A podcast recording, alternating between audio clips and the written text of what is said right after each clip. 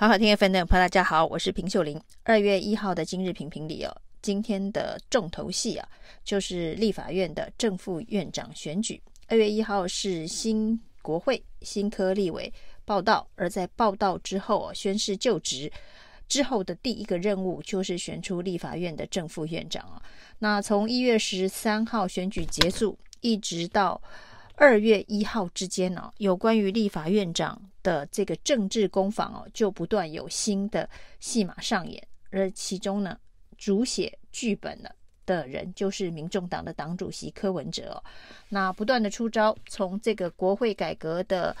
笔试、口试、面试，一直到这一个韩国瑜、游锡坤呢，那互相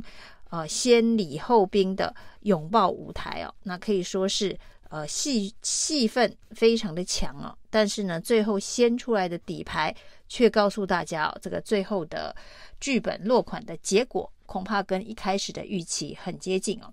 那民众党所先出的这个底牌呢，就是自推黄珊珊选立法院院长啊，所以在第一轮投票如果没有。意外的变数的话，就是国民党会拿到五十二加二票。那原本的五十二席立委加两席无党籍，那民众党投给黄珊珊有八票。另外游锡堃呢，在民进党立委全部五十一票的状态之下，是五十四比八比五十一啊。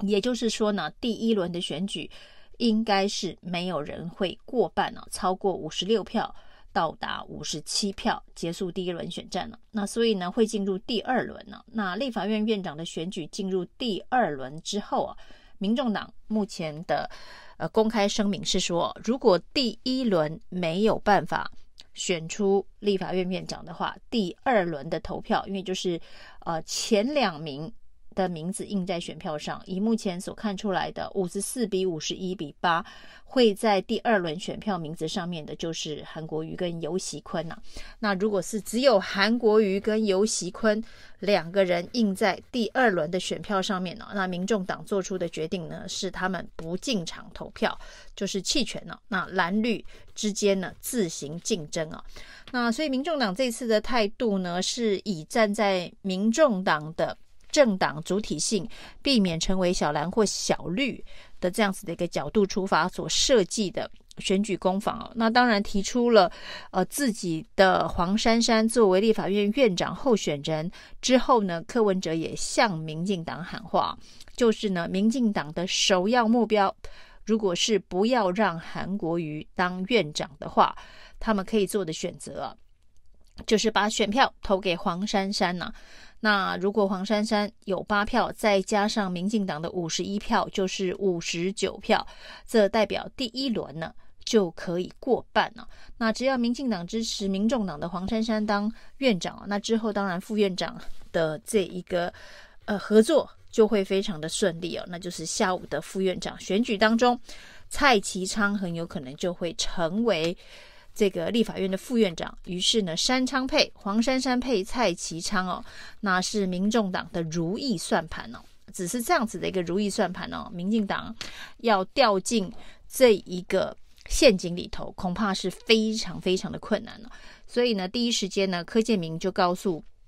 大家哦，这个所谓的这个山昌配是绝无可能哦。那老柯的相关的说法哦，感觉好像是已经举白旗投降，要挺着胸膛倒下去了。因为柯建明说呢，反正呢，现在呢，选票。这个明明白白在那，只要是算术问题会算数的人呢，大概就会知道选举的结果。而他呢，是不可能去掉进民众党的陷阱啊。那于是他讲了非常经典的注解，他说呢，在这种状况之下啊，他们赢了，他们指的是蓝白啊，他们赢了也是输了，我们输了。也是赢了，那这当然是一个非常阿 Q 的这个说法，非常不像柯建铭的风格。但是呢，这就摆明了是一个挺着胸膛倒下去的策略啊。那包括了蔡其昌，恐怕也已经有心理准备哦。所以呢，他在这个脸书 po 文上面提到，就是民进党党团呢，未来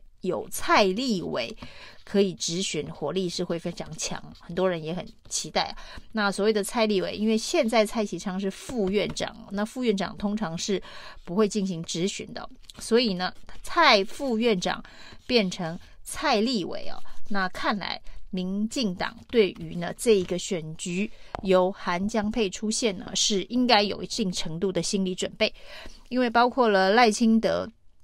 党主席啊，在民进党的中常会当中也宣誓啊，就是呢不会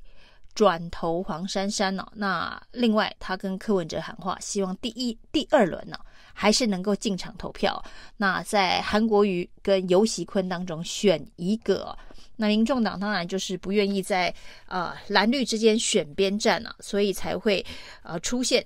立法院院长选举的两阶段。这个投票的策略定调，那不过这个策略定调，如果照这个正常的沙盘推演，最后当然是韩国瑜可以当选立法院院长，因为投票进入第二轮之后就是相对多数，多一票就赢了。那以目前国民党有五二加二五十四票，民进党再怎么投也只有五十一票的状态之下，应该就是会有三票的胜差。这是在各政党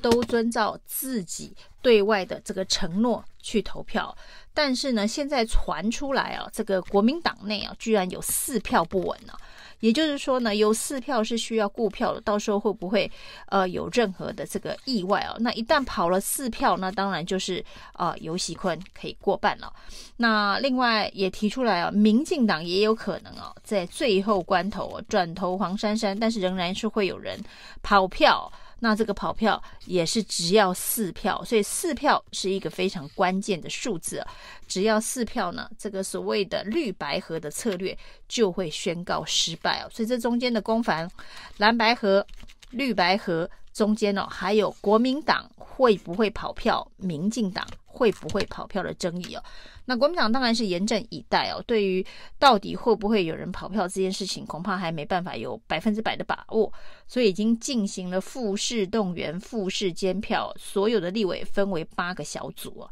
那照区域来分哦，台北市、新北、基隆等等，每一个小组都有这个小组长，那是带队投票，就以组分队。那八个小组都要在同一个票轨里面。这个依序投票，那小组长召集呃做这一个相关的排序之后，小组长投票之后要亮给第一棒看哦。第一棒投票之后，看完小组长的选票之后，他投了票之后要亮票给第二棒。那依序八个小组复式监票，就是担心有人跑票，一票都不能少。那在这么严密的这个监票亮票的状态之下，要跑票真的是难度非常的高，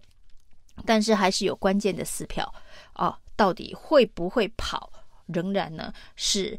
未定之数哦。这个民进党有四票，国民党也有四票。那民众党这个出招呢，当然最主要的是在跟民进党呃比赛。谁保送了韩国瑜哦？那民进党当然啊，不断的跟这个柯文哲喊话，如果呢他不支持民进党的话，就是保送韩国瑜，或者是他投自己，或者是放弃投票，都是在暗助韩国瑜，保送韩国瑜哦。那民众党当然说的是，我提了黄珊珊，是给民进党一个机会。不要保送韩国瑜哦，那只要民进党愿意投黄珊珊，那韩国瑜就无法当立法院院长啊。这个绿白之间的攻防啊，也是相当的有趣哦。不过呢，在这个柯建铭已经看似举白旗投降啊，这个山昌配绝无可能啊，那不可能犯下这样子的一个错误。那傅昆萁针对民众党的这个决定，因为民众党的决定就会让韩国瑜的胜选几率大增啊。那傅昆萁则是谢谢民众党愿意成为在野联盟的成员哦，成为忠诚的反对党。那甚至呢还说，未来在立法院的这个招委选举上面，大家可以因此有合作的空间，也不排除把这个招委啊，那礼让民众党。所以呢，看来这个蓝白的合作在傅崐萁的运作之下呢，是呃有一个非常的。正向的这个发展了，那代表了这个所谓这傅昆萁说他是蓝白的战斧飞弹针对柯建明而来啊，那目前的精准打击哦，至少这第一级的精准打击哦，是打的柯建明没有招架之力哦，所以呢，也许明日的投票结果，那虽然轰轰烈烈的过程，最终呢还是五四五一八。第一轮结束，进入 round two，就是五四比五一，三票差，韩国瑜当选立法院院长。以上今天评评理，谢谢收听。